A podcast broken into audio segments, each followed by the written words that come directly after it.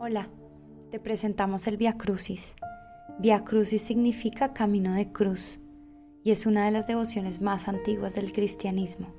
Nació como una forma de acompañar y contemplar a Cristo camino al Calvario.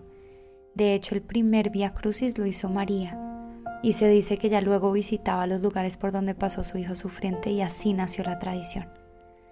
Cuando rezamos el Via Crucis, el mayor fruto siempre es encontrarnos con Cristo pero además ganamos indulgencia plenaria.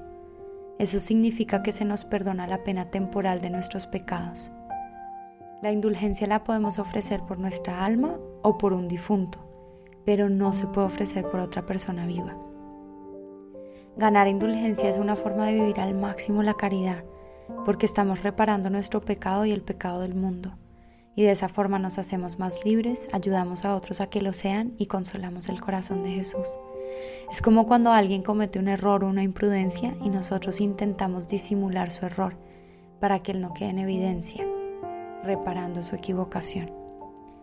La indulgencia plenaria solo se puede obtener una vez al día, pero para conseguirla hay cuatro condiciones que debes cumplir. Primero, que tengas una disposición interior de un desapego total del pecado, incluso el venial. Y repito, disposición que no significa que no volverás a pecar, porque eso será gracia, sino que quieres rechazar el pecado. 2. Que te confieses sacramentalmente de tus pecados. 3. Recibir la comunión. Y 4. Que hagas una oración por el Papa. Para nosotros preparar este Via Crucis fue mirar al crucificado, mirarlo a Él.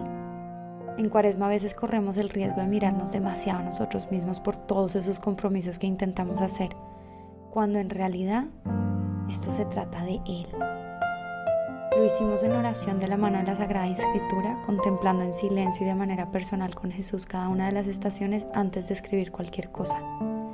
Al final este Via Crucis se convirtió en el fruto de un diálogo personal con Jesús al verlo clavado en la cruz. Lo puedes hacer caminando, parado o arrodillándote en algunas estaciones y te ayudará mucho tener un crucifijo al que contemplar y mejor aún si tienes imágenes del Via Crucis. Esperamos que el rezo del Via Crucis te ayude a adentrarte en el misterio de la cruz.